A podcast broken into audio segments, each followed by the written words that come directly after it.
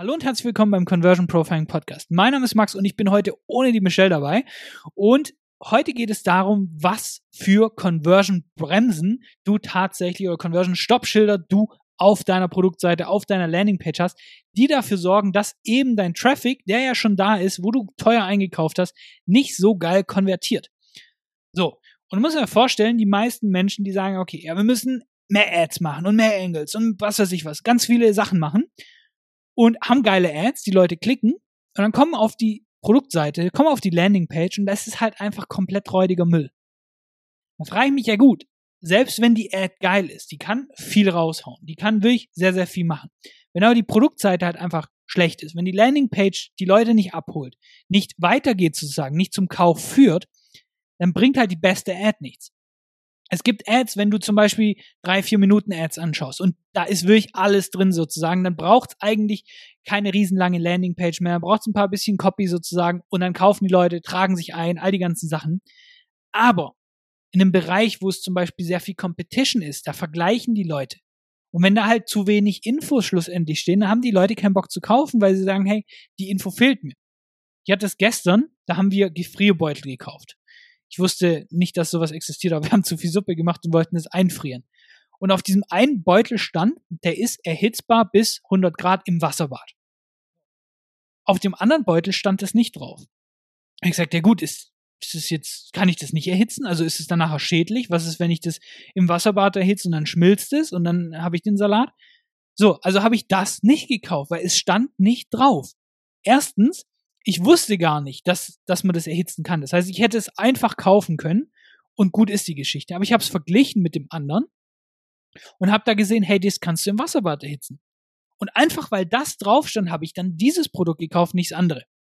So, und du musst immer sehen, wie oft das passiert in deinem Online-Shop, in deiner, auf deiner Landingpage und so weiter, weil irgendeine Kleinigkeit fehlt, kaufen die Leute nicht.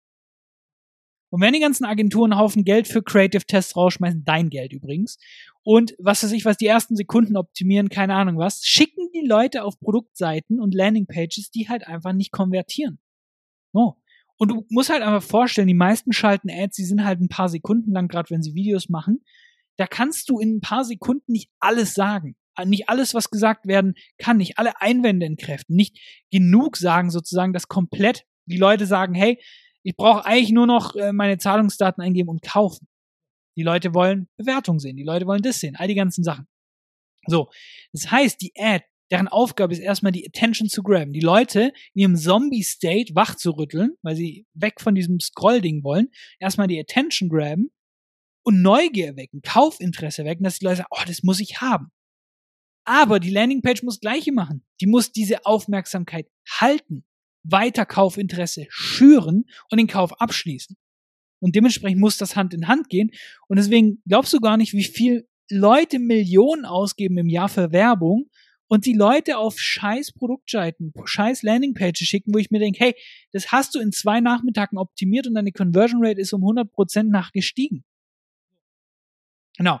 Das heißt, die Leute müssen weg von diesem einseitigen Denken, nur eine Ad, nur eine Landingpage, was weiß ich was, und hin zu, hey, was sehen die Leute, bevor sie auf meine Seite kommen? Was sehen sie danach? Was sehen sie, was weiß ich was? Und erstmal ein Gesamtbild kriegen. So. Und das meiste, was davon ist, ist, dass da keine Konkurrenz ist. Du hast dann irgendwie in der Anzeige eine ganz andere Farbe, ganz andere Texte, ganz anderes, es liest sich anders, dann kommst du auf die Seite, da ist da komplett anderer Shit. Ich habe letztens eine Anzeige gesehen, ich glaube, ich habe da schon mal in einer Folge drüber geredet. Hab dann Balance Board gesehen. Das ist irgend so ein Ding, das kannst du unter einen Stehschreibtisch machen und dann kannst du dich bisschen bewegen und nicht nur so quasi dastehen. Also nochmal was anderes als zum Beispiel ein Laufband. Und ich fand das mega cool und es war extra, hey, für Homeoffice und was weiß ich was und die komplette Message, der komplette Angle, die Hooks, die Copy, alles war auf diesen Angle ausgerichtet. Ich will das Ding kaufen, ich gehe auf die Produktseite und da steht 0,0 darüber da, wie du das Ding als Homeoffice-Ding benutzt. Weil die Anzeige hat mich angesprochen, die hat mich, hat Kaufinteresse gelöst. Und jetzt war mein Ding, okay, bringt es überhaupt was, wenn ich dann nachher irgendwie dazu wild da drauf stehe oder kann ich da auch gerade drauf stehen? Ich hatte ein paar Fragen im Kopf und die wurden nicht beantwortet, weil es nur noch um dieses Balance Board geht, um deine Balance zu trainieren, aber nicht mehr um eben das Ding am Schreibtisch zu verwenden. Und dadurch hatte ich keinen Bock mehr. Ich habe dann ewig lang gesucht, ich habe die FAQs angeschaut, es stand null davor. Ich habe gesagt, ich weiß gar nicht, ob das dann für meinen Zweck überhaupt reicht. Und dementsprechend bin ich gegangen, habe es nicht gekauft. Und dementsprechend ist es konkurrenzwichtig. Wenn du den Angle hast, dann muss der auch irgendwo auf der Landingpage kommen, schlussendlich. Und das zweite ist der fehlende Outcome.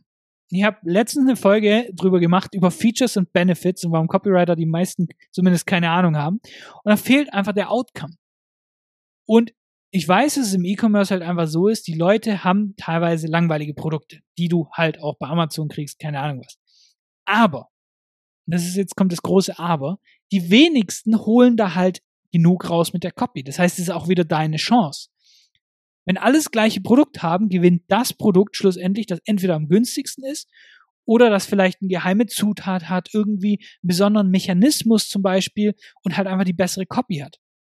Und dementsprechend kannst du sehr, sehr viel damit rausholen. Und du musst dir immer vorstellen, Menschen kaufen, um entweder ihren Feeling State zu ändern. Das heißt, die wollen sich anders fühlen, die wollen ein besseres Leben, was weiß ich was. Und das kaufen sie. Entweder einen anderen Feeling State, ein besseres Leben, all die ganzen Sachen. So. Und deswegen eben, rede nicht nur über Features und Benefits, sondern über den Outcome. Da haben wir letztens sehr, sehr viele Folgen tatsächlich drüber gemacht. Ich glaube, vor, vor einer Woche oder zwei haben wir die gemacht. Schau da auf jeden Fall gern mal rein. Und das nächste, und das ist ein sehr, sehr großer Punkt, ich habe es ein bisschen angeteasert schon, Einwände entkräften. Wenn du halt sagst, hey, guck mal, ich will dieses Produkt für diesen bestimmten Zustand und dann redet da keiner mehr drüber auf der Landingpage, da kommen Zweifel in mir auf. Okay, die Ad hat das gesagt, aber jetzt sagten die was ganz anderes. Da hast du Vertrauen verloren, da kaufst du nicht mehr. So. Und dementsprechend die Produktseite, die Landingpage, was weiß ich was, die muss das auch wirklich weiter schmackhaft machen. Das muss die Leute dort abholen, wo sie sind. Ich habe jetzt eine Ad gesehen, ich bin in diesem State und in diesem State werde ich abgeholt und dementsprechend werde ich weitergeführt. Und dementsprechend darf auch die Message auf Landingpages und so weiter nicht gleich sein wie die in den Ads weil die in den Ads die quasi aufwärmen und die Leute jetzt mehr wissen wollen. Und wenn die Leute auf deiner Produktseite sind, auf deiner Landingpage, dann haben die Einwände im Kopf. Die haben vielleicht so, ah, ich weiß nicht, ist es Geld wert? Keine Ahnung, das löst du mit besserer Copy. Ist es wirklich für meinen Zweck zum Beispiel? Und das sind Einwände. Was ist, wenn es gar nicht für mich passt? So. Und kein Shop hat es ordentlich gelöst. Und das musst du mal geben. Die ganzen Shops, die da Millionenumsätze machen, keiner hat da mal hingegangen, hat gesagt, hey, weißt du was, lass doch mal die Produktseite optimieren, damit die Conversions einfach verdoppelt werden. Und es ist, das hört sich immer so krass an. Aber wenn du keine Conversion-Optimierung machst und du einen langweiligen Standard-Template von Shopify hast, wo du ein bisschen was geändert hast, es ist sehr einfach, da das Doppelte nachher an Conversions rauszuholen, weil du eben keine Elemente hast, die tatsächlich verkaufsfördernd sind. Und dementsprechend kann man da sehr viel rausholen.